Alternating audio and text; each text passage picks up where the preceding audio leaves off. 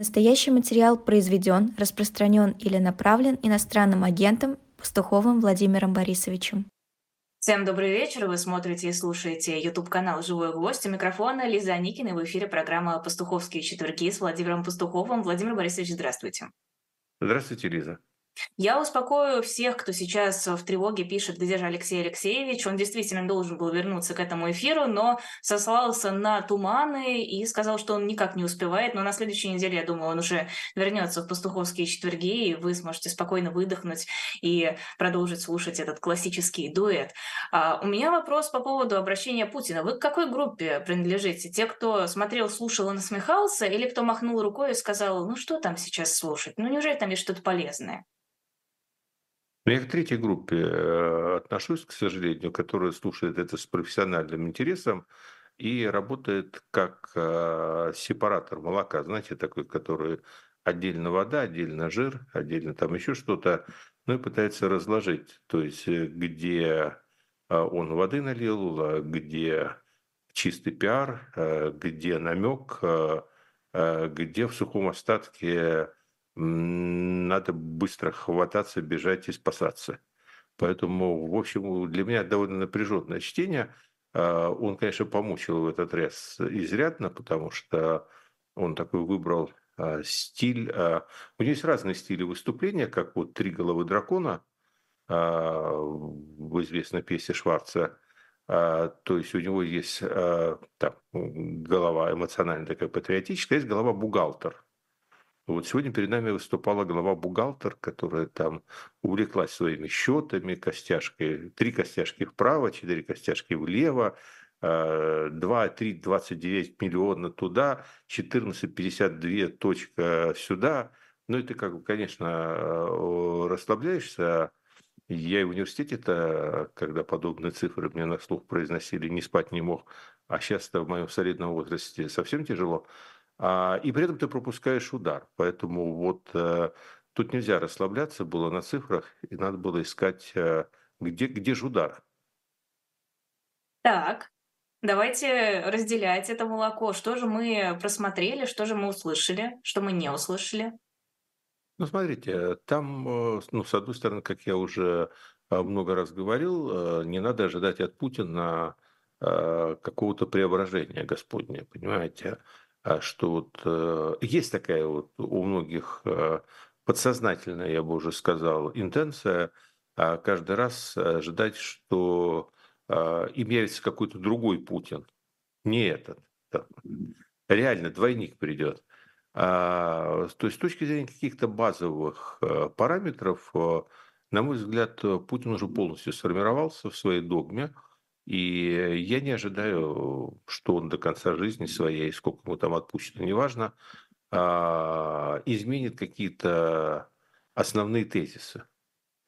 То есть ему всю жизнь придется оправдываться и оправдывать, и он всю жизнь будет говорить, что а, не мы напали, а на нас напали, не виноватая я, вынудили нас. А, он будет, э, в принципе, придерживаться той точки зрения, что это же были русские люди, мы их не могли оставить в беде, а, ну и так далее. Э, тут э, с этим ничего не поделаешь, это ну, надо было просто а, пропустить мимо ушей. Даже такой, как бы, раньше сильнодействующей штуки, как обещание всех похоронить в ответном ядерном ударе, тоже уже не вызывает эмоций, ну, потому что раз расстрелять, два расстрелять, три расстрелять. Но в конце концов это становится рутиной, ты уже понимаешь, что да, а, теоретически это возможно, практически ты повлиять на это не можешь. То есть вот эту часть э, стандартную я бы выпустил. То есть вторая часть, которая заняла, так скажем так, процентов 70 экранного времени, а, она была интересна. Путин вернулся в этой части а, к образу, который он очень сильно эксплуатировал скажем так, э, между 2014 и 2019 годами. Это, вот я сказал, образ э, такого бухгалтера с э, такими наруки, которые надевает, чтобы локти не протирались рукавами, и он как бы создавал полную иллюзию того, что никакой войны нет. Вот это был такой сильный разрыв. он что-то в этот раз был более контрастен даже, чем обычно. То есть, там, то есть периодически он вдруг вздрагивал, вспоминал, вроде как сам говорит, и наши герои, которые на фронте защищают нас. То раз у него это выключалось, и он а, семейные ценности, арктические походы, а, сельское хозяйство. И вот он просто утонул. В этом это и, и, и, и главное, мне очень нравилась э, подача. Вот подача была замечательная, потому что она вся а, привязана Владимир была... Борисович, а мы да. можем остановиться сейчас, сделать паузу, чтобы пустить да. рекламу, потому что Давайте у нас строгие временные рамки. Это и в подаче мы вернемся после рекламы. Давайте. Антон Павлович Чехов был человек большого чувства юмора. Любил пошутить и посмеяться. Вот, например, диалог из его пьесы «Свадьба». А тигры у вас в Греции есть? Есть. А львы? И львы есть. Это в России ничего нету, а в Греции все есть. Mm -hmm. А кашалоты в Греции есть? Все есть. А омары в Греции есть? Есть, там все есть. А коллежские регистраторы есть? Ну, шутки шутками, а сегодня в Греции есть даже золотая виза. Это самая доступная на сегодняшний день программа ВНЖ за покупку недвижимости в Европе. Для получения вида на жительство на 5 лет с правом продления нужно приобрести недвижимость стоимостью от 250 тысяч евро. Это могут быть апартаменты в центре города на берегу моря или даже небольшой домик на островах. Вместе с ВНЖ инвестор получает огромные возможности, столь ценные в период геополитических потрясений. Это и возможность переехать в солнечную Грецию или, по крайней мере, использовать недвижимость в качестве летней резиденции, сдавать ее и получать доход. А еще статус резидента Греции дает право без ограничений путешествовать по странам Шенгена. Статус вида на жительство в стране Евросоюза дает возможность открывать счета в европейских банках разморозить активы и преодолеть большинство международных ограничений и запретов. Помимо прочего, в Греции прекрасный климат, душевность и открытость местного населения, колорит и радушие, отличное высшее образование, университеты и школы, медицина, инфраструктура, богатейшая культура и наследие. Но при этом все время жить в Греции постоянно совсем не обязательно – можно лишь пользоваться преимуществами статуса резидента и чувствовать себя человеком мира, где бы вы ни находились. Есть целых два «но». Но и их можно преодолеть. Первое. За прошлый год программа «Золотых виз» привлекла в страну рекордные инвестиции – около 700 миллионов евро. Колоссальный спрос поменял и тенденции на рынке. Правительство приняло решение изменить программу – и очень скоро порог для покупки недвижимости станет не 250 тысяч евро, а 500 тысяч или даже 800 тысяч. Сейчас повышенный тариф уже действует в самых крупных муниципалитетах. Хотя рядом с Афинами есть еще небольшие, но колоритные портовые города у моря, где порог входа остался прежним. Дата изменений пока не установлена, а значит еще есть время воспользоваться привлекательными условиями. Еще у программы есть ограничения – для участия у главного заявителя, то есть инвестора, должен быть дополнительный паспорт, помимо российского. Например, Армении, Израиля, Вануату, Турции, неважно. Сейчас и это преодолимое препятствие, а по этому поводу и другим вопросам обращаются Customs, компании, которая уже более 30 лет занимается программами ВНЖ и гражданства за инвестиции по всему миру. Специалисты ответят на все вопросы и проведут вас от выбора недвижимости до получения документов. Ссылка, как обычно, в описании. И перерыв на рекламу закончился. Давайте про подачу продолжим. Ну, значит, э, пер, первое, что в подаче бросилось в глаза, что он очень э, благоразумно не назвал точных дат, когда все эти замечательные инвестиции в человеческий капитал должны быть точно сделаны. То есть вообще э, самой такой э, часто мелькавшей фразой и датой, которую я слышал во время этого доклада, это был 2030 год. То есть, ну, безусловно, э, конечно, не, трех, не третье тысячелетие, но, собственно говоря, в той жизни, в которой мы живем, тут как-то актуально, что будет через 2-3 месяца, а уже 2030 год видится вообще а, в том самом тумане, в котором исчез Алексей Алексеевич Венедиктов. Поэтому даже трудно себе представить, что такой год еще будет.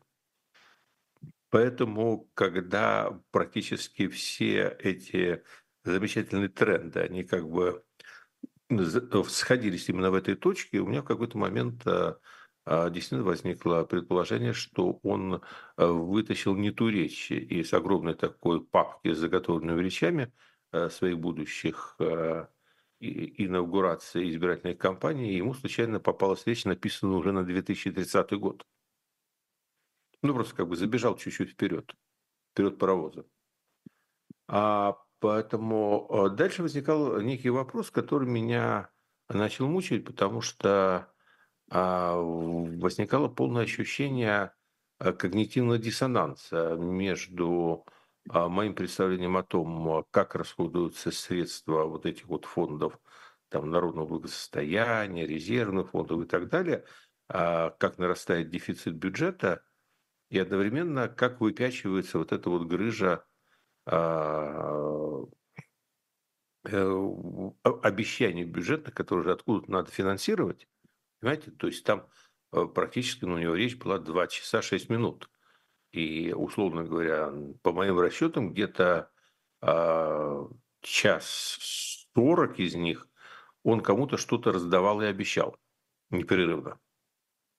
То есть э, это же нужно откуда-то финансировать. Это была самая большая загадка. Как соотнести очевидно а, скатывающийся в сторону дефицита бюджет с а, вот этой вот раздачей слонов. Ну, то есть как бы два было решения. Первое, что а, он обещает что-то абсолютно нерелевантное, что никто и не собирается даже выполнять.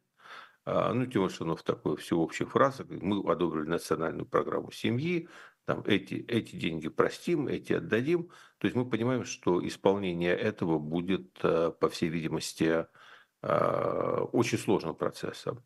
А, но потом вот мелькнули э, одна из тех двух вещей, которые мне показалась принципиально важной, и которая только краешком так показалась, знаете, как вот спокойная гладь озера тишина, благодать, и вдруг раз э, ухо лохнесского чудовища высунулось и исчезло тут же. Так вот это ухо лохнесского чудовища, которое вылезло в его речи ненароком, оно называлось очень мило так э, налоговый маневр. Это что такое? А, ну, это у него надо спросить, конечно. А, но это, знаете, как говорил э, известный персонаж Квакин по поводу ультиматума, по-моему, в Тимуровой команде говорит, бить будут. Ну, в переводе на русский язык называется грабить будут. То есть вот этот вот э, налоговый маневр, о котором он, э, тем не менее, минут пять поговорил из этой речи, он показал какой-то кусочек той реальности, которую, ну, по крайней мере, в экономике нас ожидает. Понимаете, была вот эта картина маслом, которую можно выставлять в любой галереи мира, и все будут любоваться, э, и будет называться социалистический утопизм. А э, вдруг показался соцреализм на секунду. А, по сути, из того, что я услышал, это на самом деле два следствия. Первое следствие – это движение к пропорциональной системе налогообложения. То есть вот этот вот э, рай с 13% он, очевидно, подходит к концу.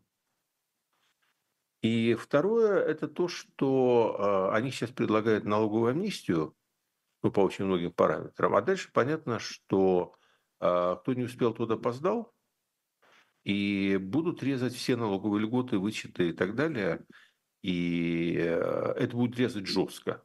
Это будет резать жестко с применением всего того госнасилия, на которое они способны. Вот э, этот тот кусок реальности, он показал, что, во-первых, цифры деланы, потому что если так хорошо, то этот налоговый маневр никому не нужен. А во-вторых, э, там, где надо будет сводить дебет с кредитом, они будут это делать все-таки за счет налогоплательщика. А, а за счет кого больше? Не, за счет не на кого. А, вот это одна, так, а, это одно ухо лохнесского чудовища, которое показалось. Потом дальше опять были, э, было цифровое журчание, такое отвлекающее, я бы сказал, убаюкивающее. И, э, в конце концов, вот точно так же, как в его интервью э, с Такером Карсоном, там буквально в последние две с половиной минуты, вот он, собственно, сказал все то, что он хотел сказать. А, а хотел он сказать следующее, что грядет зачистка элит. И здесь он, а, в общем, как-то прямо из рук убитого Навального выхватил эстафету, прошелся по вороватым элитам, псевдоэлитам, вороватым 90-х. Вроде как он, конечно, с Марса к нам прилетел. То есть, естественно, он же в этом ни не участвовал. И отношения, ну, никакого совершенно а, к приватизации в Петербурге, к тем вещам, ну, никакого не имеет э, и жил на другой планете. А поэтому теперь он достает э, этот меч э, Немезиды, и размахивает им, кричит, что нет, старые элиты должны будут уйти. Ну, это хороший тезис, его многие разделят, я думаю, в России, да, собственно говоря, и везде. А, а кто должен прийти? Это тоже такой очень интересный вопрос. А прийти должны а, вот эти вот люди, которые сейчас на фронте. То есть для них должен быть выстроен а, социальный лифт а, совершенно нового а, порядка. Ну, чем как новый, все новое, хорошо забытое старое. То есть это такая попытка выстроить советский социальный лифт. Но понимаете как? Тут же вопрос весь не в лифте даже. Лифта можно построить. Вопрос в пассажирах.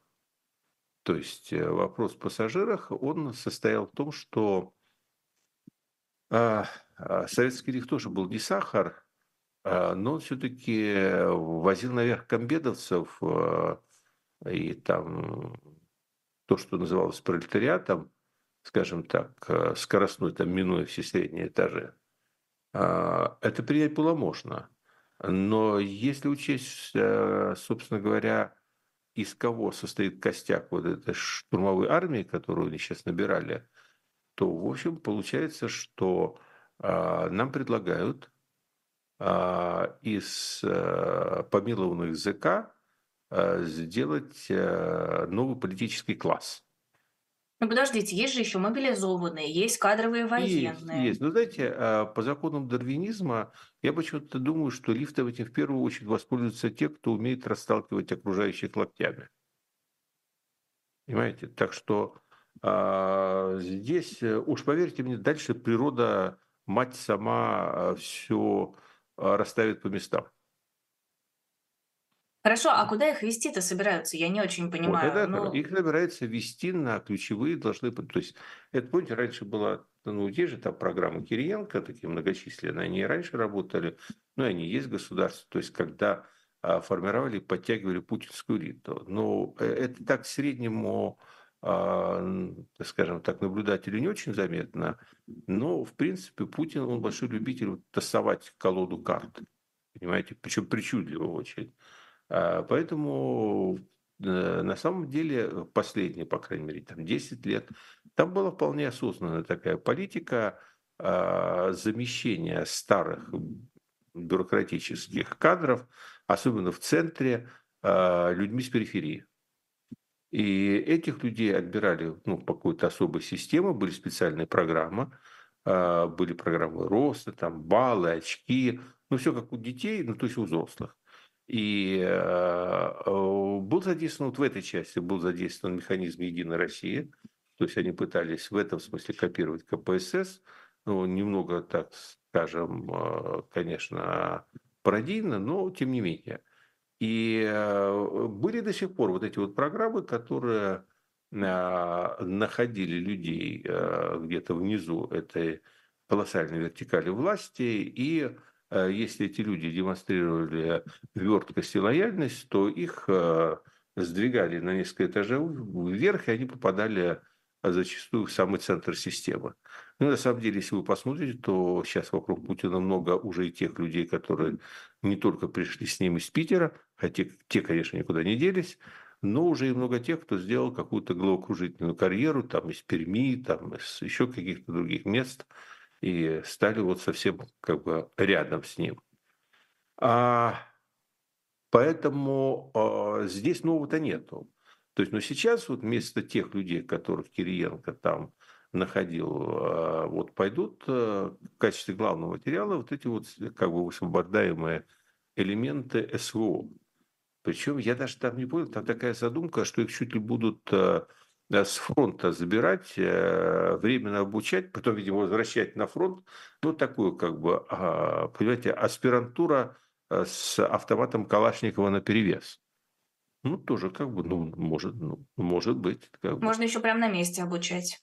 А, да, и, и, и, и тех, которые не сдали зачет, отстреливать.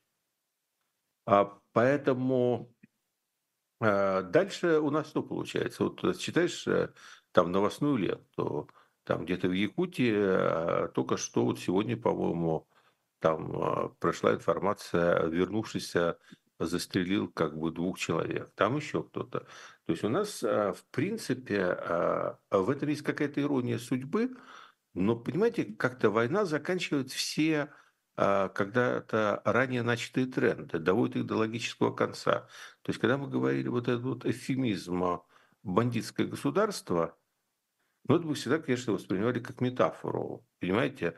Но если вот заработает такой лифт своеобразный, два шага, то есть сидишь ты за какое-нибудь там растление малолетних. А первый шаг, э, ты идешь и записываешься добровольцем, и за полгода тебя не убили, ну, что бывает. И в первом шаге ты выходишь совершенно очищенным. А дальше, во втором шаге, ты попадаешь в социальный лифт администрации президента и становишься, а, например, а, зам а, директора там, департамента образования как того региона, откуда тебя отправили за расследование малолетних. То есть такой, понимаете, потрясающий круг будет. Это такие перспективы, на самом деле, открывает. Я считаю, что вообще, когда их забирают из колонии, их надо сразу профильно как-то брать. То есть уже вот с прицелом, куда они потом в аспирантуру пойдут или на высшие курсы. Ну, те, кто выживут, конечно. Э, там в чате Юлиана спрашивала по сегодняшнему посту, реальность превзойдет самые худшие наши ожидания, а к чему готовиться-то? Да не, ну как бы все и так же понятно, что тренды намечены, то есть э, Э, тут никто же ничего нового не придумал. Две руки, две ноги, два уха, одна голова, которую можно оторвать. А речь только идет об интенсивности. То есть мое ощущение, что процессы ускоряются, процессы ускоряются. И вот э, в этом смысле убийство Навального – это все-таки а, такая вот зарубка, которая обозначает, что система в зените.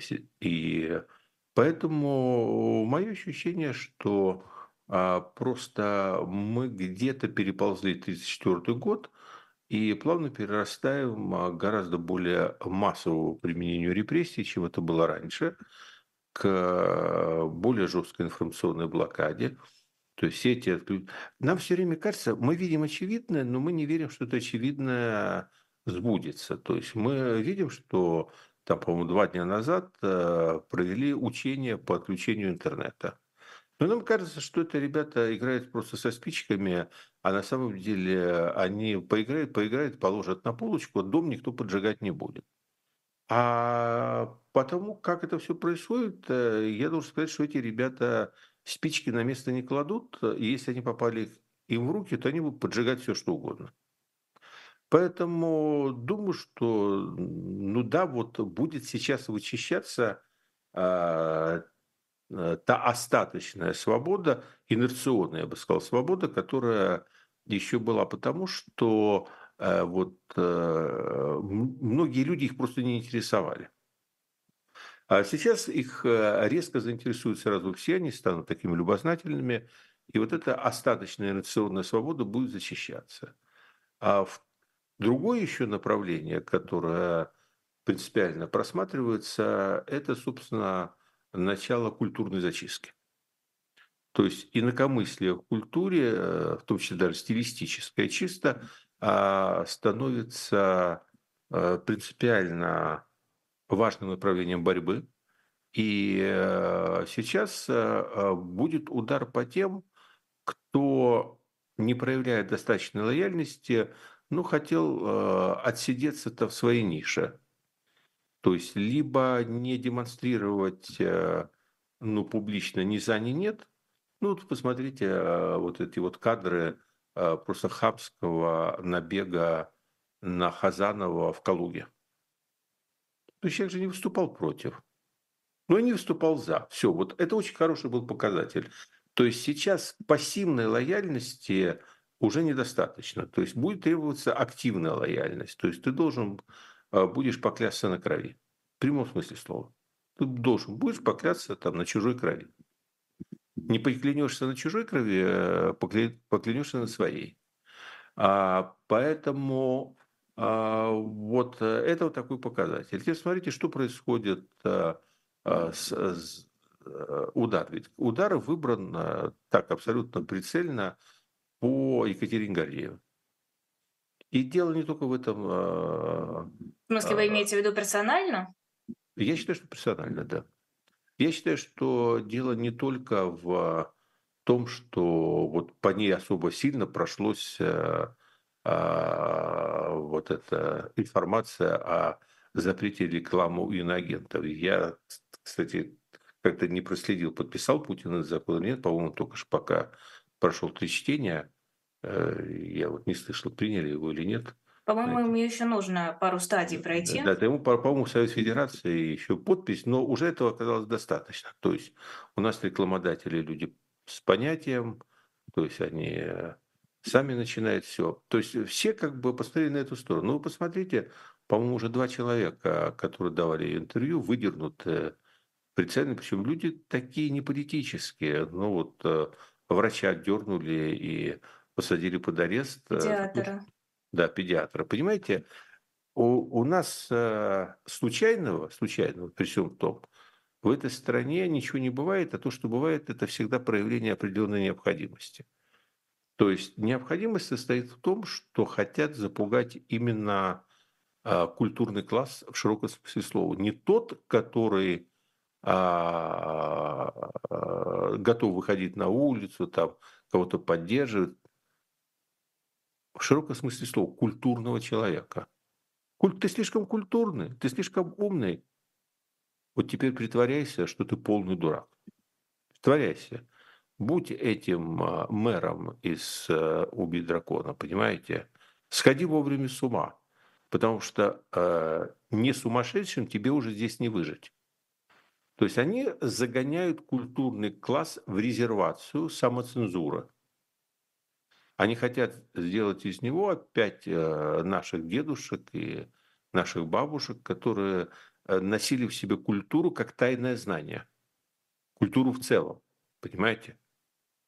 Вот это сейчас э, такая сверхзадача. Почему? Потому что они понимают, что политика – это поверхностный слой, что им угрожает не политический бунт, а их культурная непереносимость, историческая непереносимость со страной. То есть, если в стране сохранится здоровая культурная ткань, а, в тот момент, когда гипноз а, личности Путина ослабнет, ну и с ним вместе уйдет, им не выжить. Поэтому им надо, чтобы пока у них есть время, понизить этот уровень. Этот уровень нужно понизить до их уровня, чтобы они были совместимы с окружающей культурной средой. И это задача, которую, по всей видимости, нужно решать в очень, как мне показалось, сжатые сроки. Они стали что-то понимать про себя.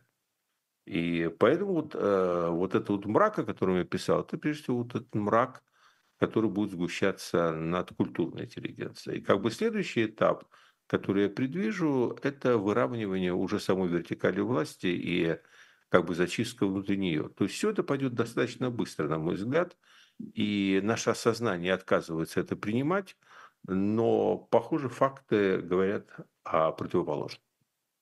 Э, вот вы говорите, что загнать э, культурный пласт э, населения страны в состояние, в котором были наши бабушки и дедушки, а неужели опыт Советского Союза был настолько удачным, что теперь его косплеят?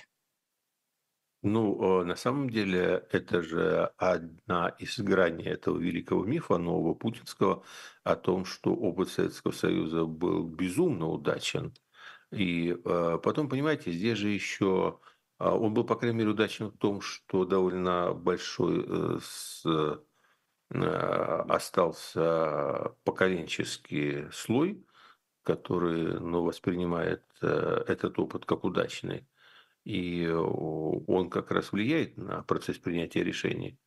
Поэтому с моей точки зрения, они как раз считают, что распад СССР а, было явлением случайным, а не неизбежным, и в основном инспирированным внешними факторами. Это абсолютно... То есть надо это все починить. Да, это надо все починить, то есть надо туда вернуться, а, как бы отмотать это все. То есть сначала они думали, что надо отмотать до Ельцина, потом до Горбачева. Сейчас они считают, что нужно отматывать до, а, собственно говоря, а, ареста Берия и переиграть вот с этой точки все заново. Сделаем перерыв еще на нашу коротенькую литературную рекламу. На shop.diletant.media у нас много хороших, интересных книг. Во-первых, у нас есть книга «Диктатор, который умер дважды. Невероятная история» Антонио Салазара. Ее написал э, э, Марко Феррари, который побывал в Португалии сразу падения э, диктатуры Салазара и посещал тюрьму для политических заключенных и наблюдал сам процесс этого распада и об этом написал книгу, попытался осмыслить прошлое, попытался понять, как распадаются диктатуры и обязательный ли это процесс. Еще у нас можно оформить подписку на наш журнал, на журнал «Дилетант». Вот, кстати, у меня есть э, свежий номер, красивый, э, темный против косого, резня. Э, можно оформить подписку на 3 месяца, на 6 месяцев, на 9, на 12. Указывайте адрес, и вам будут приходить выпуски журнала, вам не придется за ними ходить в магазин. Ну и, конечно, у нас есть комикс «Спасти княжну Тараканову», нет, рядом он у меня не лежит, но а, это ничуть не уменьшает его прекрасности, так что заказывайте, можете попросить подписать кого-то из журналистов «Живого гвоздя», можете попросить автограф автора, а, ну и я тоже с удовольствием вам подпишу, если вы этого захотите, пишите об этом в комментариях. Продолжаем наш эфир «Пастуховские четверги» с Владимиром Пастуховым. Владимир Борисович, а вы изменили свой прогноз относительно похорон Навального? Вы писали, что сделают все, чтобы не получилось его похоронить э, и собрать таким образом людей, постараются все свести к тайным похоронам. Э, сейчас что вы скажете? Ну, я абсолютно не меняю свой прогноз. Они действительно делают все, э, что от них зависит, чтобы этого не допустить. Но просто ситуация такая, что пока еще не все от них зависит. То есть мы, э, я же писал о интенции, и интенция состоит в том, чтобы даже по дурости, там, где уже понятно, что они сдают позиции, они и то не могут их сдать по-человечески. То есть они продолжают играть в эту игру, когда каждый следующий ход с точки зрения ну, воздействия на них же, он глупее предыдущего, но уже, видимо, отказать себе в этом удовольствии не могут. То есть это там комплекс, конечно, стоит этих причин, кроме тупости. Там есть страх, там есть месть, там есть инерция, там есть понимание служебного долга извращенная. А, но да, смотрите, они, э, собственно говоря, а, все равно делают это затруднительным там, где, а, собственно говоря, надо было уже сделать хорошую мину при плохой игре и уже как-то дать событиям произойти, которые должны произойти. А при этом понятно также стало, что в этом вопросе система неоднородна. И что в этой системе а, как бы центральная власть, она а, давит на местные власти, для которых это не их война. Ну вот смотрите, в Сибири, то есть многие местные власти, они просто не стали запрещать э, митинги в скорби а, в память Навального, и дальше и им дали по шапке, надавили, и они вынуждены были запретить. О чем это говорит? Это говорит о том, что на самом деле местная власть, одна до такой истеричной степени не боится людских собраний. В общем, она понимает, что они будут ну, ограничены большими, а какого-то сверхъестественного репутационного вреда им она принести не может. И с точки зрения как раз именно этого репутационного труда а, лучше дать, э, лучше слить этот протест, там, канализировать его без эксцессов, чем получить какую-то дикую картинку а, столкновения с Нацгвардией. И, а, собственно, это как раз и запомнится. А в Москве э, я уверен, что аналогичная ситуация. Уверен, что вот лично Собянин, но э, хотелось бы, чтобы это все прошло как можно быстрее, как страшный сон. И в этом смысле ему бы хотелось, чтобы это прошло э, ну, там, с разумными мерами предосторожности, ну, в каком-то виде. Ему, честно говоря, все равно соберется там 5 человек, 15 э, тысяч человек, 20 тысяч человек. Э, все понимают, что при этом режиме, который сейчас введен, а, миллионов не будет, а дальше они сумеют с этим как-то справиться. И я уверен, что интенция со стороны Москвы – она состоит в том, чтобы как-то вопрос мирно урегулировать, по крайней мере, с семьей. Но опять точно так же, э, как бы, не хозяин он в своем царстве, то есть он определенное право голоса имеет, там долевое, но очевидно, что э, есть люди, которые могут его поправить, и дальше на каждом этапе, будь то зал, будь то катафалк, просто произносить это все как-то дико, а будь то отпевание, и церковь, то есть ставятся какие-то препятствия, которые, а, ну, в общем, вызывают только раздражение. Ну, и сейчас не говорю о стороне издевательства над матерью Навального, это отдельная тема, потому что а, при всем при том мы же понимаем, что а, вот это ненормальные похороны, что нормальная ситуация, вот ничего подобного происходить не может.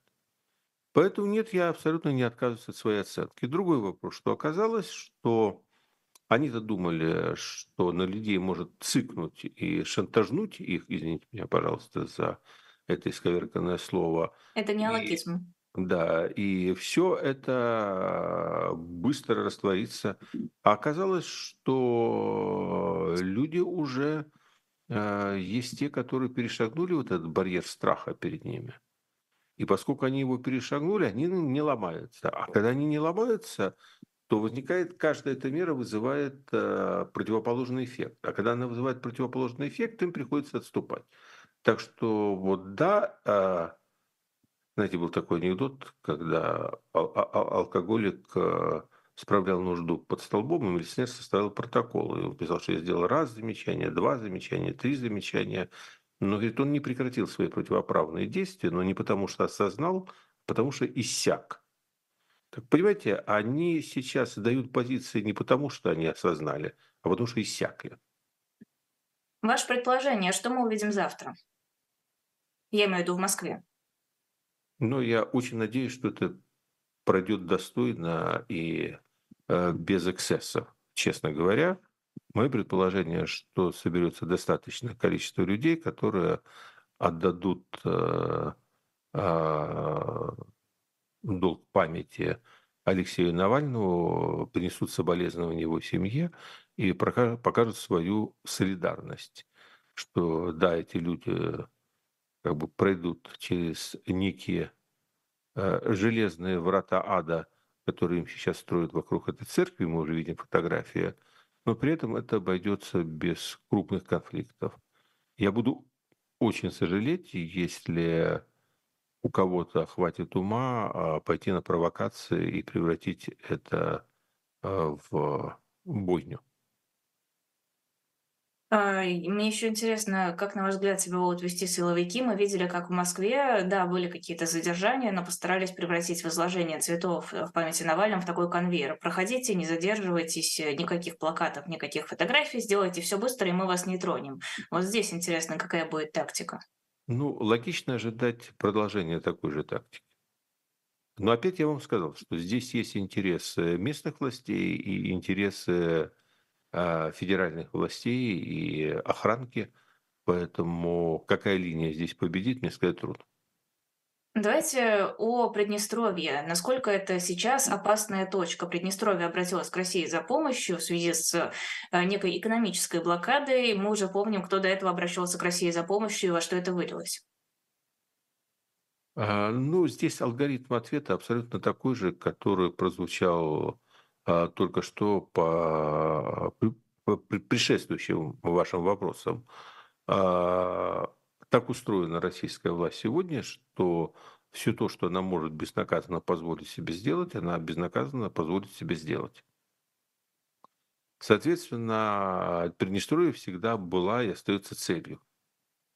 Соответственно, если международный расклад э, сил, считай слабость Запада, собственно говоря, некое послабление на фронте со стороны ВСУ, которое даст возможность высвободить какие-то войска, э, дадут возможность этот план реализовать, поверьте мне, что они не будут э, останавливаться ни перед чем. То есть вопрос весь возникает только в том, что действительно ли международная обстановка настолько расхлябла, что запись пропустит этот удар. Э, скорее всего, да. А, поэтому риск. И второе, а дадут ли ВСУ высвободить достаточное количество войск, которые необходимы для того, чтобы а, там что-то замутить? Ответ, скорее всего, нет. Вот единственная надежда состоит в том, что а, им не хватит на это чисто военных ресурсов. Если им хватит на это чисто военных ресурсов, то это Приднестровье – это то ружье, которое висит на сцене уже два акта войны. Соответственно, рано или поздно, кажется, в третьем акте оно должно выстрелить. А что думаете по поводу заявления главы Пентагона о том, что поражение Украины в этой войне будет, э, приведет к прямому военному столкновению России и НАТО? То же самое, что я сказал. Э, если НАТО будет э, к этому моменту разобрано по частям с помощью Трампа, то, в общем, даже и столкновения не будет. С кем сталкиваться тогда? Съедят по частям. А если оно будет не боеспособно, вот абсолютно не заржавеет, в принципе, вот такие системы, как те, которые стал путинскую, то есть те, которые основаны, скажем так, на сицилийских принципах, они ведь останавливаются только тогда, когда они не визуально, а тактильно упираются лбом в стену. То есть эти системы, они не предназначены для того, чтобы у них срабатывала там сигнальная какая-то, вот, вижу стену, надо тормозить. Нет, а, это не работает. Они тормозят только тогда, когда они не видят стену, а чувствуют ее лбом.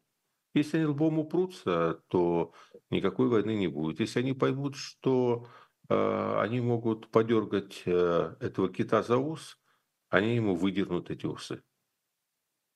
Ну, то есть само по себе членство в Евросоюзе или в НАТО не станет какой-то преградой для России? На Нет, все, мы, мы, мы, мы э, на марше проскочили этот э, Э, э, э, этап мировой истории, когда само по себе символическое следствие в чем-то кого-то от чего-то а, сейчас будет защищать. Защищать будет только готовность воевать.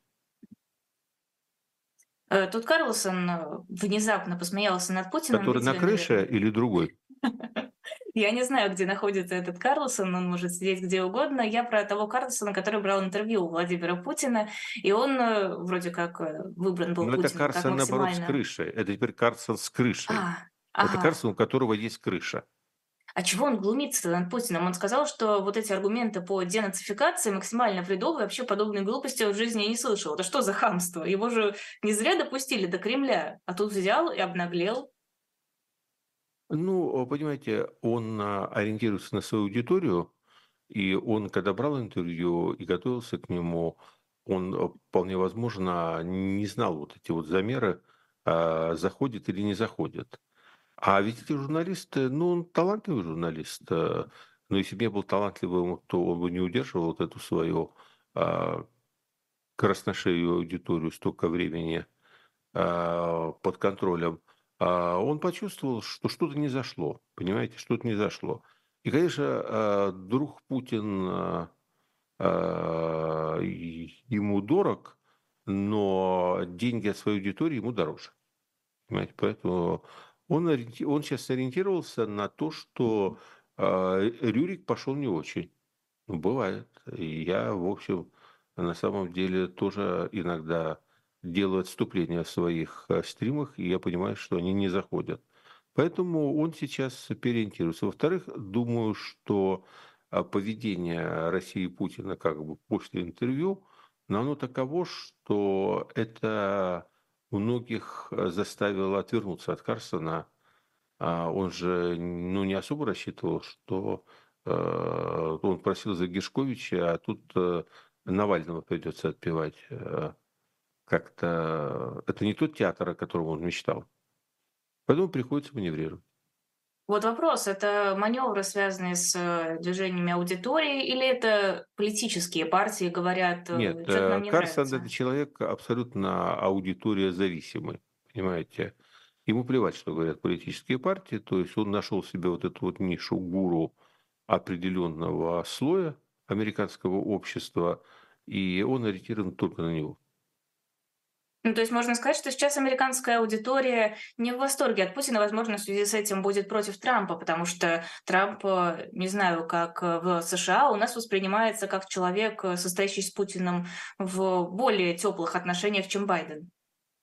Ну, я бы не, во-первых, не утрировал, понимаете, я не утрировал бы там вся аудитория, то есть я отвечу так, что а, аудитория Карсона, которая является, очевидно, не всей американской аудиторией, ну, с какой-то стороны, в каких-то пределах, а, э, возможно, почувствовала, что а, Путин это не на 100% ее идеал. И Карсон на это отреагировал.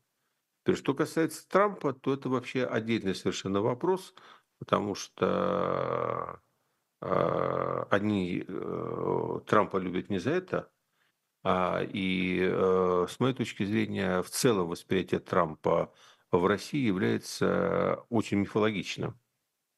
Ну, типа свой парень, свой парень там, а чуть ли не агент ФСБ, засланный в Вашингтон. А на самом деле Трамп э, не так удобен Путину в кресле, как э, Путин дает понять.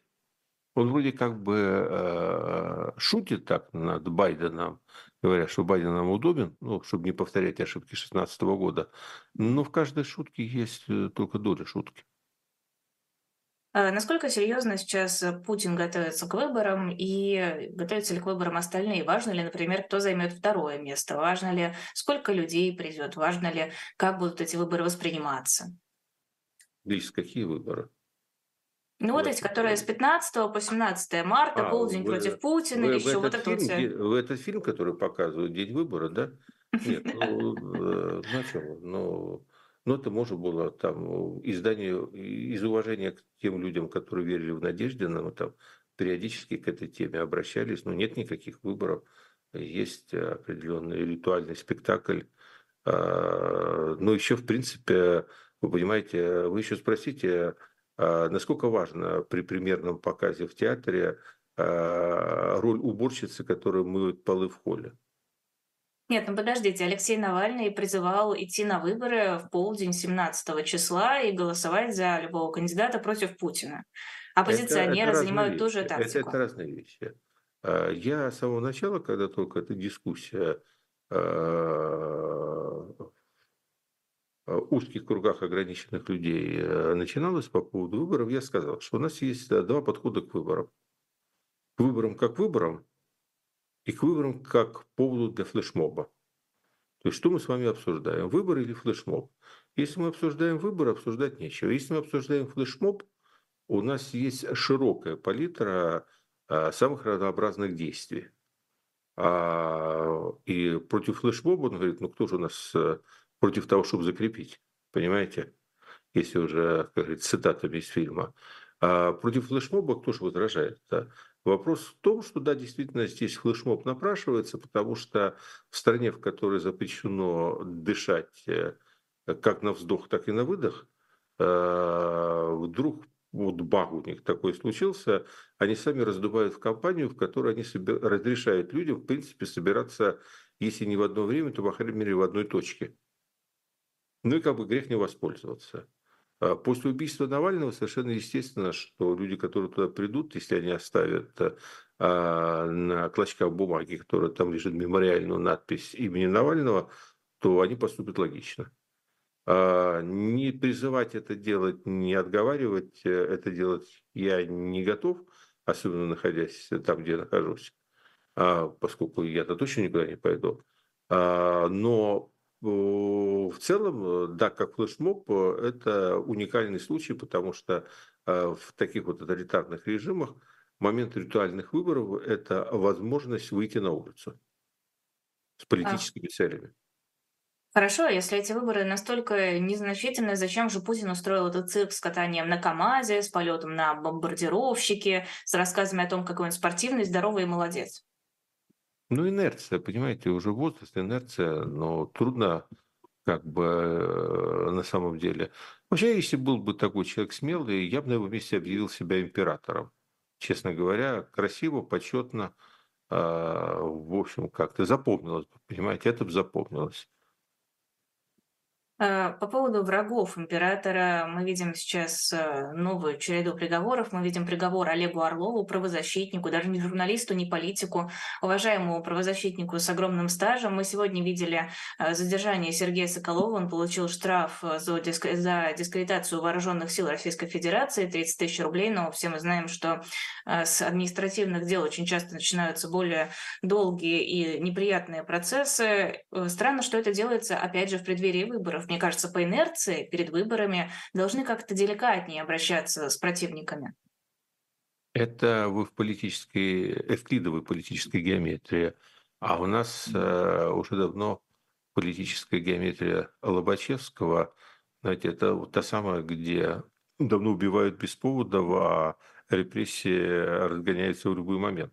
То есть мне наоборот кажется, что а, репрессии в преддверии выборов вещь совершенно логичная, потому что всех мучает вот эта шекспировская дилемма, а, потому что никто не может знать, что будет э, в этом том будущем за той чертой, а, а при этом страхи, конечно, все равно существуют. Есть какие-то абсолютно иррациональные фобии. Они вроде бы, как всякие контрол-фрики, они постоянно подозревают, что их кто-то контролирует тоже. Понимаете, вот это что есть какие-то американцы, есть какие-то марсиане, в конце концов, в крайнем случае, которые на самом деле все контролируют и готовят им сюрпризы. И они пытаются э, перестраховаться. А это возвращает нас к вопросу о моем сегодняшнем посте, которого вы спрашивали. Я просто, я тут не теоретизирую, я наблюдаю за тенденциями, понимаю, что система разгоняется. Система разгоняется с очень большим ускорением. И э, тормозить э, а, в таких условиях, э, оно очень опасно, потому что может занести юзом и сбросить кювет. Поэтому тормозить они не будут. А если тормозить не будут, то это значит, что после выборов они только, ну, только взлетят. Может, они там где-нибудь перегорят, а то, знаете, когда мотор разгоняют, разгоняют, он же долго так не может выдержать. Ну, ну у Путина же на лбу татуировка, не дождетесь. Э, спасибо огромное. Владимир Пастухов был в нашем эфире на YouTube-канале «Живой гвоздь». Подписывайтесь на наш YouTube-канал, подписывайтесь на наш Telegram-канал. Заходите на shop.diletant.media. Журналы, комиксы, мерч, в котором можно разгуливать по городу, потому что ничего крамольного там нет. А, книжки, которые вам могут понравиться, и вы их покупая, нас поддержите. Можно еще перевести нам донат, если есть такая возможность, по QR-кодам, которые есть на видео, или по ссылкам под видео. Выбирайте, как вам удобнее. Можно из российских карт, из зарубежных, и оформить подписку на Бусти, и даже перевести криптовалюту, если ничего не изменилось. Кажется, все еще она работает. Ну и, конечно, подписывайтесь на Владимира Пастухова, на его телеграм-канал, где э, он разбирает разные сложные вопросы. Очень красиво, изящно, интересно. Ну и, в общем-то, да, это то, что вы можете читать в те моменты, когда э, между одними э, пастуховскими четвергами и другими пастуховскими четвергами вам совершенно нечем занять свой мозг. Всем спасибо и всем хорошего вечера после нас в 22.05 программа «Один» с Дмитрием Быковым. Спасибо большое, Лиз. Всего доброго.